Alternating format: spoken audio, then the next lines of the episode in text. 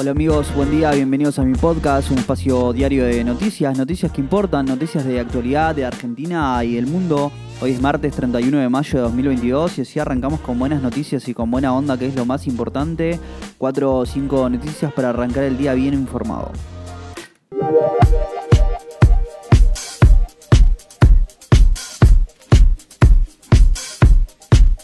Hoy se viene un martes con mucha acción en la Cámara de Diputados. Mientras tanto, el gobierno acordó con el Club de París diferir eh, los pagos y la Unión Europea acordó vetar la compra de una parte del petróleo ruso. Vamos con el resumen, ¿eh?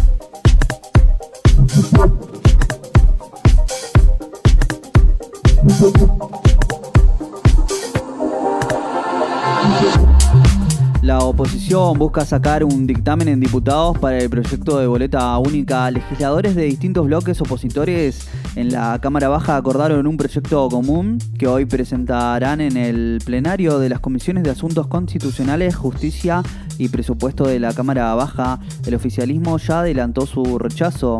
La propuesta de la oposición aplicará el modelo de boleta única de Córdoba con lo que se concretaría en la misma papeleta toda la oferta electoral a nivel nacional, presidente y vice, diputados y senadores nacionales.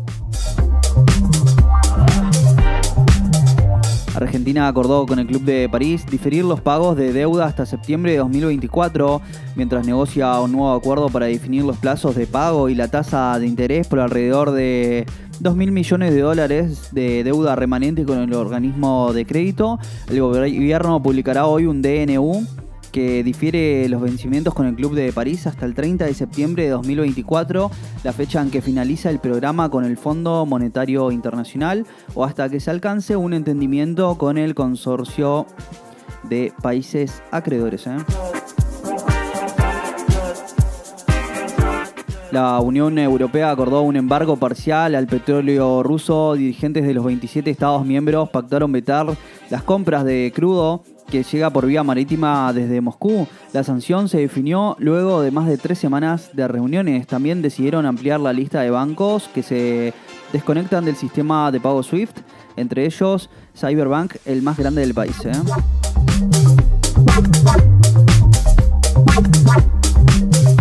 Alberto Fernández confirmará su presencia en la, cumbre, en la Cumbre de las Américas, aunque no lo oficializó. El presidente participará de la cita organizada por su par estadounidense Joe Biden en Los Ángeles. Fernández había puesto en duda su presencia en el evento en disconformidad por la exclusión que hizo Biden de Nicaragua, Venezuela y Cuba. ¿eh? Organizaciones sociales marchan al Ministerio de Mujeres, Géneros y Diversidad bajo la consigna Sin feminismo popular no hay ni una menos. Reclamarán mayor presupuesto en políticas de género. Eh, la movilización será hoy desde las 9, desde la intersección de las avenidas Paseo Colón, Belgrano, hasta la sede del Ministerio en Balcarce 186. 8 millones es la cantidad de personas que mueren por año a causa del cigarrillo. El 31 de mayo es el día establecido por la OMS para tomar conciencia sobre los efectos letales del consumo de tabaco. ¿eh? Gabriela Sabatini volvió a festejar en Roland Garros. Eh, la ex número 3 del mundo de 52 años y Gisela Dulco de 37 debutaron en el certamen de leyendas en dobles con un triunfo en dos sets ante las estadounidenses Lindsay Demprot y Mary Jo Fernández. ¿eh? Sabatini no jugaba en el certamen parisino desde el 95. Allí fue la campeona en junior con apenas 14 años y como profesional alcanzó cinco veces las semifinales. ¿eh?